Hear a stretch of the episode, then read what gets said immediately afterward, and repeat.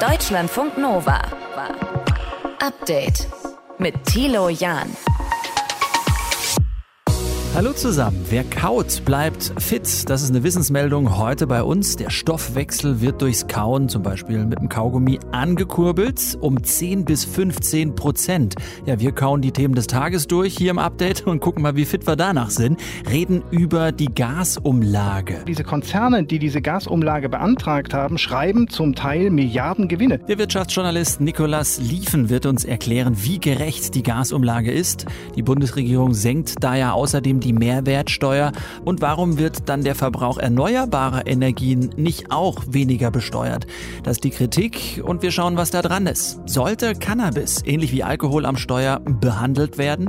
Beim Verkehrsgerichtstag wird das diskutiert, ob man den aktuell gültigen Grenzwert von einem Nanogramm THC pro Milliliter Blut auf drei Nanogramm erhöhen könnte. Und wenn wir anderen was schenken, dann unterschätzen wir wohl dieses schöne Gefühl, das da auf der anderen anderen Seite ankommt. Warum das so ist, auch das schauen wir uns heute genauer an. Am 19. August in diesem Update. Schön, dass ihr mit dabei seid.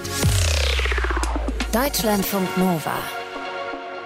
Die Deutsche Umwelthilfe zum Beispiel stellt auf Twitter die Frage, warum wird eigentlich der Verbrauch erneuerbarer Energien weiter mit 19 Prozent besteuert und der von fossilen Erdgas zukünftig mit 7 Prozent? Sprechen wir darüber mit dem Wirtschaftsjournalisten Nikolas Liefen. Nikolas, viele fragen sich gerade, ob man die Konzerne tatsächlich retten muss mit dieser Gasumlage oder ob die nicht, ja, eigentlich selbst verantwortlich sind für das, was sie wirtschaften absolut berechtigte Frage und eine Frage, die mir ehrlich gesagt viel zu wenig diskutiert wird, wobei ich zuvor noch mal die Frage stellen würde, ob die tatsächlich alle bedroht sind. Das sind sie nämlich nicht. Es gibt mehrere Untersuchungen und Studien, unter anderem auch vom Handelsblatt vor wenigen Tagen. Diese Konzerne, die diese Gasumlage beantragt haben, schreiben zum Teil Milliarden Gewinne, weil sie nämlich nicht nur im Gasgeschäft unterwegs sind, sondern mit vielen anderen Geschichten auch und weil eben die Kunden und Kundinnen eben nicht nur langfristige günstige Verträge haben, sondern zum Teil auch schon deutlich mehr Geld bezahlen. Also hier kommen alle Konzerne Konzern in den Genuss dieser Gasumlage. So, und der Konzern, den es am stärksten erwischt hat, Uniper, ja, Milliardenverluste, aber da steckt der Staat ja auch schon mit drin. Da hat man die Kreditlinien schon erhöht und da darf man nicht vergessen, der größte Anteilseigner von Uniper, der sitzt in Finnland. Die schauen einfach jetzt im Augenblick nur zu, wie wir den Konzern retten. Und was mich tatsächlich total stört an dieser ganzen Geschichte, ist, dass die Karten nicht offengelegt werden. Wir wollen ganz gerne wissen, wie stehen die Konzerne da? Stehen sie wirklich kurz vorm Zusammenbruch? Und dann heißt es immer, immer, nö, das Geschäftsgeheimnis wird nicht offengelegt. Also mhm. normalerweise sind Konzerne natürlich dafür ähm, selbst verantwortlich, aber wenn, wenn wir schon eingreifen müssen, wenn wir einspringen müssen, solidarisch, dann bin ich der Meinung, muss man die Karten auf den Tisch legen. Das mhm. ist hier einfach nicht passiert. Du sagst, pleite gehen wäre die Alternative. Das soll dann passieren, oder wie? nee, pleite gehen ist nicht ähm, ganz so klasse, weil man natürlich so ein großes Unternehmen hat wie Uniper, wo sehr, sehr viele Stadtwerke dranhängen. Mhm. Ähm, die Frage ist, wie gesagt, erstmal geht der pleite, aber es hängen eben sehr viele Stadtwerke dran und wenn die nicht mehr beliefert würden, dann ist es einfach so, dass am Ende die Verbraucherinnen und Verbraucher leiden, dass die in der kalten Wohnung sitzen. Wir haben irgendwie wieder so einen Fall, wie wir es schon hatten in der Finanzkrise 2008, 2009, wie wir es bei der Lufthansa hatten, als wir die gerettet haben. Too big to fail, also also zu groß, um es kaputt ähm, gehen zu lassen, weil man sich einfach vor den Schockwellen fürchtet, vor den vielen Zulieferbetrieben, die dranhängen, vor den vielen Verbraucherinnen und Verbrauchern, die dranhängen mhm. und so weiter. Das möchte man in jedem Fall verhindern. Aber damit es nicht kalt wird in der Wohnung, hat man ja beschlossen, zack, die Gasumlage muss her und damit auch Entlastung und wir hauen die Mehrwertsteuer runter. Fair aus deiner Sicht? Nö, ne, überhaupt nicht fair, weil davon ähm, alle profitieren, auch diejenigen, die es vielleicht gar nicht benötigen, weil diejenigen davon profitieren, besonders profitieren, die besonders viel verbrauchen. Und wer überhaupt nicht profitiert, sind zum Beispiel die Unternehmen, die ja auch nach Entlastung schreien, die zahlen ohnehin Nettopreise, also die Mehrwertsteuer nicht, die haben letztendlich davon überhaupt nichts. Und unterm Strich muss man einfach sagen, die Mehrwertsteuersenkung fängt quasi diese Gasumlage komplett wieder auf. Das heißt, wir bezahlen das dann mit Steuermitteln solidarisch, aber die Steuermittel werden werden und an anderer Stelle fehlen. Und eins dürfen wir nicht vergessen, über die Mehrwertsteuersenkung war schon ganz lange diskutiert worden, möglicherweise mit einem neuen Entlastungspaket oder sowas, also was zusätzlich kommen sollte, um uns alle zu entlasten. Das ist jetzt quasi auch damit mit einem Handstreich vom Tisch. Hm. Bleibt die Frage der Umwelthilfe, die ich vorhin schon erwähnt hat. Äh, wieso bei Gas absenken, ja. bei Wärmepumpen nicht? Äh, stimmst du dieser Frage erstmal zu? Ich stimme der Frage komplett zu, überhaupt keine Frage. Nur im Augenblick ist es halt einfach so, dass wir 50 Prozent der Haushalte haben, die werden mit Gas beheizt. Die können nicht einfach auf eine Wärmepumpe umsteigen oder auf eine Photovoltaikanlage. Selbst wenn sie es wollten, dann haben sie jetzt mal eine Wartefrist von sechs oder neun Monaten oder noch länger, bis sie sowas ähm, bekommen. Aber du hast vollkommen recht, sowas hat eine Lenkungswirkung. Normalerweise, ja, wenn man erneuerbare Energien fördern will, dann doch bitte runter mit der Mehrwertsteuer. Das wird im Augenblick noch nicht gemacht. Also da muss sicherlich ähm, die Ampel noch sehr, sehr, sehr viel mehr an den Start bringen. Das ist im Augenblick sehr, sehr zögerlich, wenn wir uns die erneuerbaren Energien anschauen. Das ist die Einschätzung des Wirtschaftsjournalisten Nikolas Liefen. Wir haben darüber gesprochen, wie gerecht die Gasumlage ist und warum so hohe Mehrwertsteuer auf Wärmepumpen denn aktuell da sind. Ja, lucky, wer eine hat. Wer sich eine besorgen muss, viel Glück. Schönen Freitag, Nikolas. Ja, danke. Euch auch. Deutschlandfunk Nova. Update. Wie bekifft soll man zukünftig am Straßenverkehr eigentlich teilnehmen dürfen? Auch um diese Frage ging es beim Deutschen Verkehrsgerichtstag. Seit Mittwoch haben sich dazu Expertinnen und Experten aus ganz unterschiedlichen Fachbereichen in Goslar getroffen. Bei dem jährlichen Treffen geht es darum, zu wichtigen Fragen Verkehrsgerechtsempfehlungen für die Politik dann zu entwickeln, die dann daraus später Gesetze machen kann. Dafür kamen rund 1200 Fachleute aus ganz Europa zusammen. Wichtige Themen in diesem Jahr die Stellung des Fahrrads, Haftungsfragen bei E-Scootern oder eben Cannabis im Straßenverkehr. Für uns hat das alles Claudia Wolzberger verfolgt. Claudia, jetzt haben die ExpertInnen ja geraten, dass der THC-Grenzwert im Straßenverkehr erhöht werden soll. Was heißt das? Also es geht dabei jetzt nicht darum, Kiffen am Steuer zu erlauben. Da war der Arbeitskreis heute ganz deutlich. Grundsätzlich haben Alkohol und Cannabis im Straßenverkehr nichts zu suchen. Aber momentan gilt schon als bekifft am Steuer, wenn ein Nanogramm THC pro Milliliter Blut nachgewiesen wird. Und das ist aus Sicht der Verkehrsexperten zu niedrig und sollte hochgesetzt werden. Also ein klein bisschen lockerer sollte das geregelt werden. Mhm. Wie begründen das die ExpertInnen? Die Verkehrsexpertinnen und Experten sagen, dass dieses eine Nanogramm so wenig ist, dass das Cannabis gar nicht zwingend überhaupt noch wirkt und die Verkehrssicherheit einschränkt. Und dadurch würden bisher mehr Betroffene bestraft oder müssten dann ein Bußgeld zahlen als nötig. Aber auf einen konkreten Wert konnte man sich da heute nicht einigen. Und ich habe mit einem eher jüngeren Rechtsanwalt gesprochen, der sagte, da war in dieser Arbeitsgruppe auch viel Streit dabei, alt gegen jung. Hm. Gibt jetzt auch so ein bisschen schon die Zahl, dass man von drei äh, ausgeht, äh, Nanogramm da im Blut. Also das wird noch weiter zu diskutieren sein. Ein anderer Aspekt, äh, wer haftet eigentlich bei einem Unfall mit einem E-Scooter? Wie ist denn da die Empfehlung? Da war es ein bisschen klarer. Die E-Scooter sollten unter die sogenannte äh, Gefährdungshaftung fallen. Das heißt, wenn zum Beispiel ein Scooter abgestellt auf dem Fußweg umkippt und dabei Kratzer in ein Auto macht, dann sollte der Besitzer des Rollers dafür haften. Das ist ja in den meisten Fällen dann eine Firma, die die Roller vermietet. Bisher ist das nicht so, weil früher langsamere Fahrzeuge mit weniger als 20 kmh als weniger gefährlich galten. Mhm. Es geht um die Straße und das, was da passiert. Und was sagen die ExpertInnen da? Welche Änderungen braucht's noch? Naja, es gibt noch eine Empfehlung äh, der Verkehrsexpertinnen und Experten zum Bußgeldkatalog. Der sollte überarbeitet werden. Die Arbeitsgruppe findet zum Beispiel, dass Pendlerinnen und Pendler, die sehr viel und gut Auto fahren und dann mal geblitzt werden oder einmal gegen die Verkehrsregel verstoßen, dass die anders behandelt werden könnten als Menschen, die seltener Auto fahren.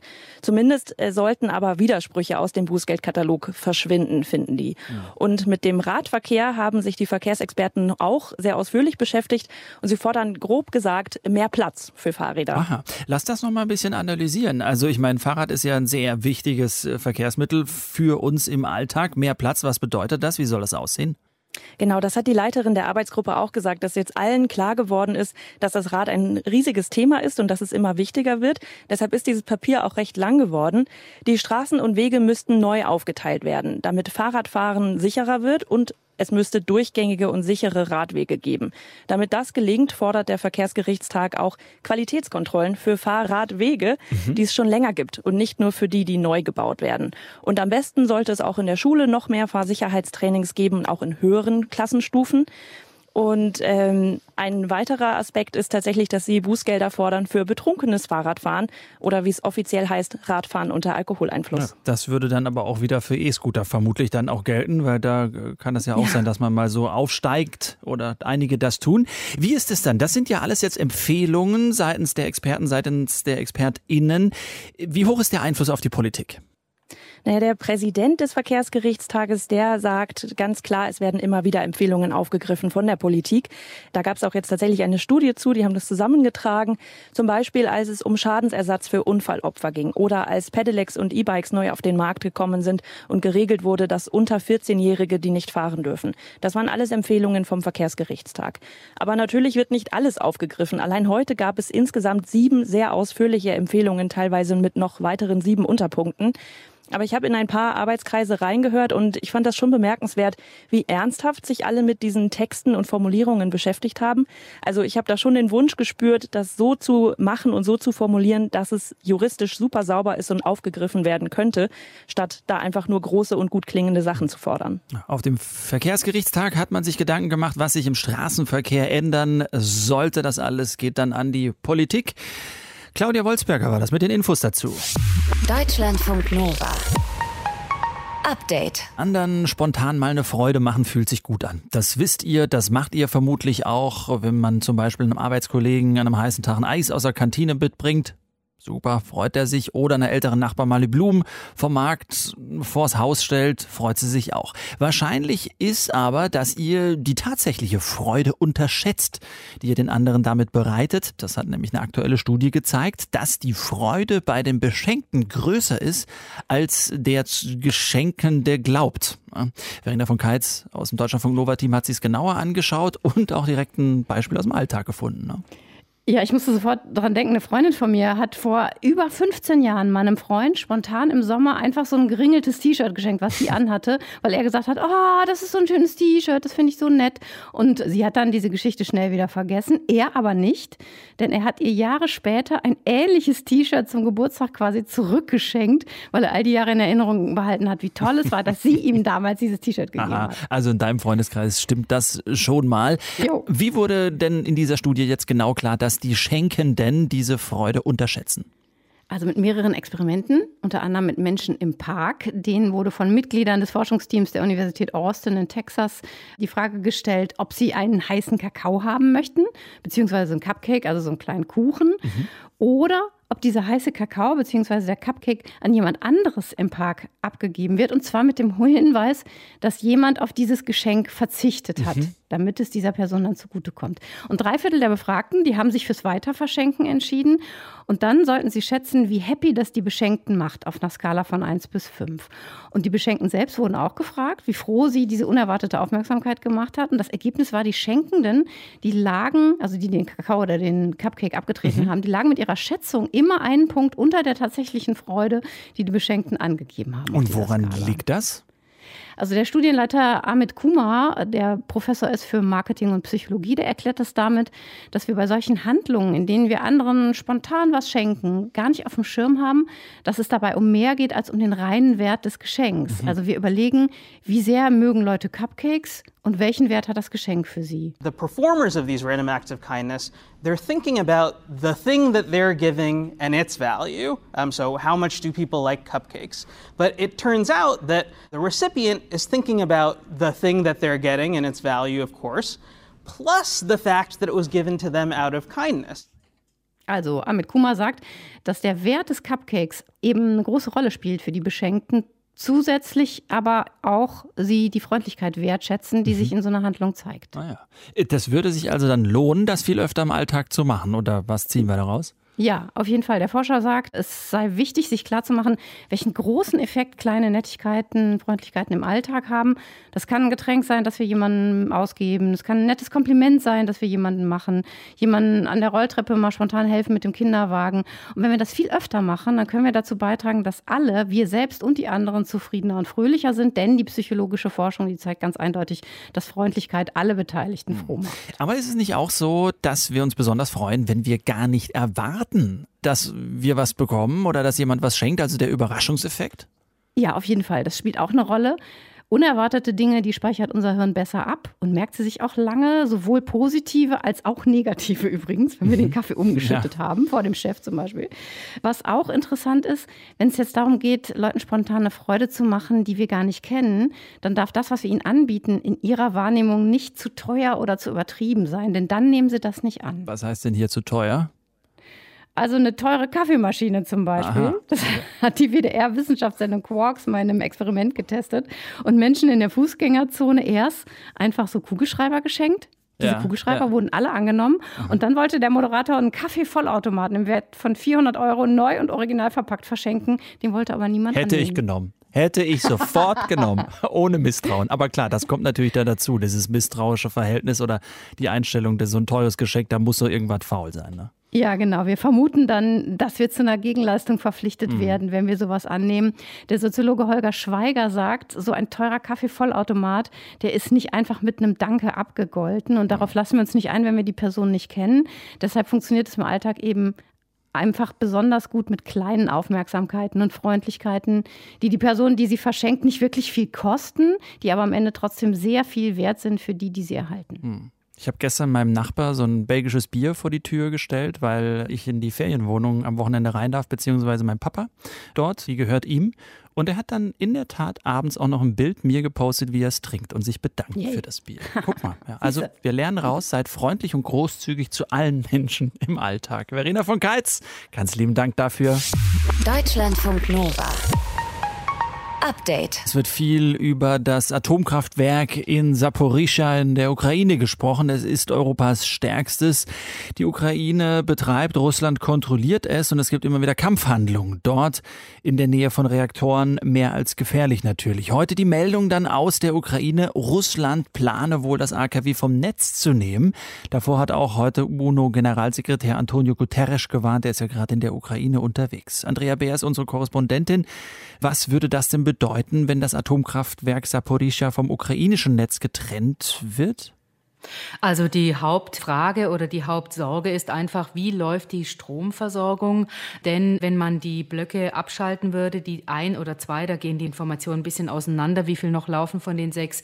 Wenn die fehlende Stromversorgung hätten, dann müssten eben die Kühlsysteme weiter versorgt werden. Und die staatliche Aufsichtsbehörde für Nuklearregulierung in der Ukraine hat gesagt, drei von vier Leitungen, die das Atomkraftwerk mit dem Energiesystem der Ukraine verbinden, sind schon durch russischen Beschuss beschädigt worden. Und jetzt sorgen sich eben alle darum, was passiert mit den hochradioaktiven Brennelementen, die eben immer gekühlt werden müssen, die könnten sich sehr stark erhitzen, sodass nicht nur diese Brennelemente, sondern auch die Reaktoren schmelzen könnten.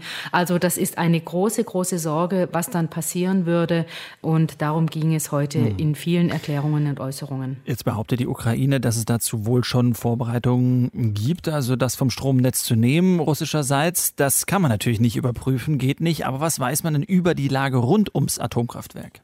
Ja, das Atomkraftwerk, die Atomanlage, das sind ja sechs Druckwasserreaktoren, die laufen nicht alle, habe ich eben schon erwähnt. Die sind russisch besetzt. Das Personal muss seit Anfang März dort arbeiten. Die Atomanlage steht ja in Enerhodar, das ist eine Stadt bei Saporizhia am Dnieper. Denn klar, ein Atomkraftwerk, eine Atomanlage steht immer am Fluss. Ähm, und man weiß von den Mitarbeitern, dass sie bedroht werden. Man kann dort manchmal anrufen, man kann es irgendwie schaffen. Man muss immer aufpassen, weil die Menschen werden auch abgehört. Sie sind ja jetzt nicht mehr im Ukraine ukrainischen Netz. Und ungefähr 500 Soldaten sollen dort sein. Aus russischer Seite wird immer gesagt, ja, wir haben dort gar keine Soldaten, das sind nur Wach- und Sicherheitsleute. Also es ist eine sehr schwierige Lage und ein bisschen was ist eben auch schon zerstört durch den Beschuss, äh, der jeweils den anderen zugeschrieben wird. Aber ist denn die Leitung zum Atomkraftwerk beschädigt? Ich meine, das liest man ja auch immer wieder, dass das wohl auch die größte Gefahr sein soll, diese Leitungen, die da hinkommen? Also man weiß ja einfach nicht so ganz genau, was da eigentlich Sache ist. Deswegen wird ja eine Mission der Internationalen Atomenergiebehörde aus Wien dringend gefordert. Das äh, machen eigentlich beide Seiten. Jetzt hat heute äh, der französische Präsident äh, Macron mit Putin telefoniert, dem russischen Präsidenten. Und Putin hat gesagt, ja, die können natürlich gerne kommen. Allerdings wird es dann um die Bedingungen gehen. Und die Ukraine hat schon klar gemacht, auf gar keinen Fall werden wir zulassen oder erlauben, dass die russischen Besatzer für die Logistik oder die Sicherheit in irgendeiner Form zuständig sind. Das hat auch UN-Generalsekretär Guterres gesagt. Nein, das können die Ukrainer machen. Also selbst wenn Putin da jetzt gesagt hat, die können kommen, die IAEA-Mission aus Wien und das alles untersuchen, dass man auch mal weiß, woran ist man denn überhaupt im Moment, mhm. ist das noch lange nicht, dass das passiert. Mhm. UNO-Generalsekretär Guterres heute in Odessa äh, gewesen. Er fordert ja, dass Russland sein Militär vom AKW abzieht. Was fordert er noch? Ja, er möchte, dass dort eine entmilitarisierte Zone ist. Da darf es überhaupt kein Militär und überhaupt gar keine Waffen geben, ähm, denn das ist ja ein Atomkraftwerk, mhm. eine Atomanlage. Es wird immer wieder gesagt, also Soldaten sind dort ja natürlich und die ukrainischen Mitarbeiterinnen und Mitarbeiter stehen natürlich enorm unter Druck. Das kann man sicher denken. Mhm. Gibt es Reaktionen aus Russland schon darauf? Worauf jetzt? Auf zum Beispiel, dass Guterres sagt, bitte Russland zieht das Militär vom AKW ab oder lagert keine Waffen in der Nähe von Reaktoren? Ja, Russland hat das zurückgewiesen. Also sie werden dort nicht abziehen. Das hat jetzt halt auch nochmal der ähm, regionale Vertreter der Besatzungsmacht betont. Er hat gesagt, die russische Fahne wird hier wehen. Das wird auch so bleiben und hier wird von überhaupt nichts werden wir uns zurückziehen. Also beunruhigend, was da passiert am Atomkraftwerk Saporischia. Einzelheiten dazu von Andrea Bär, die die Situation für uns in der Ukraine beobachtet. Deutschlandfunk Nova. Update. Kaugummis helfen nicht nur gegen Karies und schlechtem Atem. Kaugummis verbrennen auch Energie. Wer heute kaut, ist morgen schon schlank. Herausgefunden hat das ein Forscherteam aus Manchester, veröffentlicht in der Fachzeitschrift Science. Und Deutscher Nova Reporter Martin Krinner hat das heute nochmal durchgekaut für uns. Es gibt da ja dieses Gerücht mit dem Sellerie.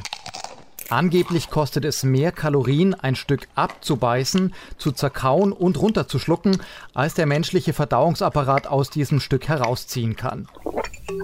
Hm, ob das jetzt stimmt? Kleiner Cliffhanger, das klären wir gleich. Auf jeden Fall aber, wenn es um den menschlichen Kalorienverbrauch geht, dann denken die wenigsten Leute ans Kauen. Ganz anders Adam van Kasteren. Er ist Bioanthropologe, er arbeitet an der Uni Manchester und eigentlich interessiert er sich dafür, wie sich der Kiefer, das Gebiss und das Kauen im Laufe der Evolution entwickelt haben. Und er meint in einem Interview für den Podcast des Science Magazins, ganz generell gibt es da eine Entwicklung bei den Lebewesen, vom Anfängerkauer hin zum technisch versierten Profikauer. The most proficient chewers or the most technical chewers maybe are the mammals and that's because we need to get more and more energy out of our food than some other, you know, cold-blooded animals. Denn Kauen ist energierelevant. Und wie jetzt der Energieverbrauch bei uns, beim Menschen ganz genau aussieht, dafür hat sich Adam van Kasteren folgenden Versuch ausgedacht.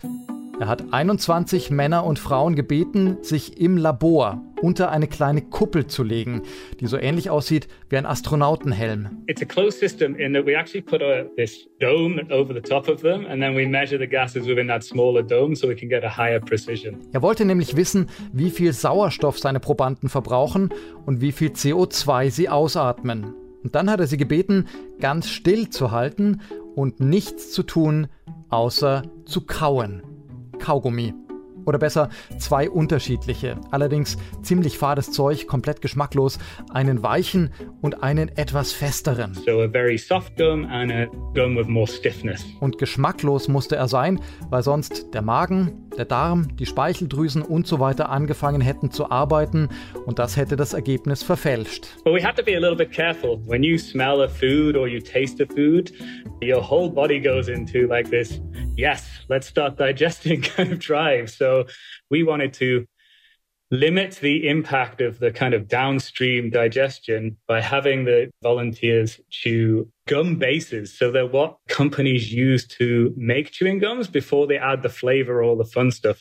No taste and no kind of smell. It's really just a substrate for you to chew. Und dann hat er die Gaszusammensetzung unter dem Astronautenhelm gemessen. Etwa 15 Minuten mit dem einen Kaugummi und 15 Minuten mit dem anderen. Und daraus hat er dann Rückschlüsse gezogen, wie viel Energie das reine Kauen kostet. It wasn't a huge amount in the grand scheme of things. I think we worked it out to be, you know, even for the stiffest of our gums, it was well below 1% of total energy expenditure. But what was interesting was the jump that we saw from the kind of basal rate where there's no activity going on. We saw a 10% increase from the basal rate with the soft gum, and we saw a 15% increase with the stiff gum. Der Grundumsatz, also das, was ein Mensch verbraucht, wenn er komplett ruht, stieg um 10% mit dem weicheren Kaugummi und immerhin 15% mit dem festeren. Und wenn man jetzt bedenkt, dass unsere nächsten Verwandten, die Schimpansen, die Gorillas, die Bonobos und so weiter, ja deutlich mehr Zeit pro Tag mit dem Kauen beschäftigt sind als wir, weil sie andere Sachen essen oder weil sie ihre Nahrung nicht kochen, geht Adam van Kasteren davon aus, dass sie etwa zwei bis drei Prozent ihres Gesamtenergiebedarfs nur für das Kauen aufbringen müssen. Und das wiederum bedeutet, effizienteres Kauen oder das Weichkochen von Nahrung bringt durchaus einen Selektionsvorteil. Jetzt fehlt noch die Gemüsefrage. Stimmt es denn, dass das Kauen von Sellerie mehr kostet als es bringt? The short answer is no. hm, schade. Eine Selleriestange hat nämlich 6 bis 10 Kalorien, meint Adam van Kasteren, und das reine Kauen verbraucht nur 0,22 Kalorien. It took me about 1.5 minutes to completely devour from tip to base a stick of celery. Then it would take about 0.22 of a kilocalorie. Allerdings da ist ja noch die Sache mit der Verdauung. It's unlikely that the whole of the calories of celery are going to be taken up by chewing. They probably are taken up by the rest of the digesting. Bei dem Thema hält sich Adam aber raus. I can't speak for that, that side of the digestive system. Deutschlandfunk Nova. Update. Immer Montag bis Freitag auf deutschlandfunknova.de und überall, wo es Podcasts gibt. Deutschlandfunk Nova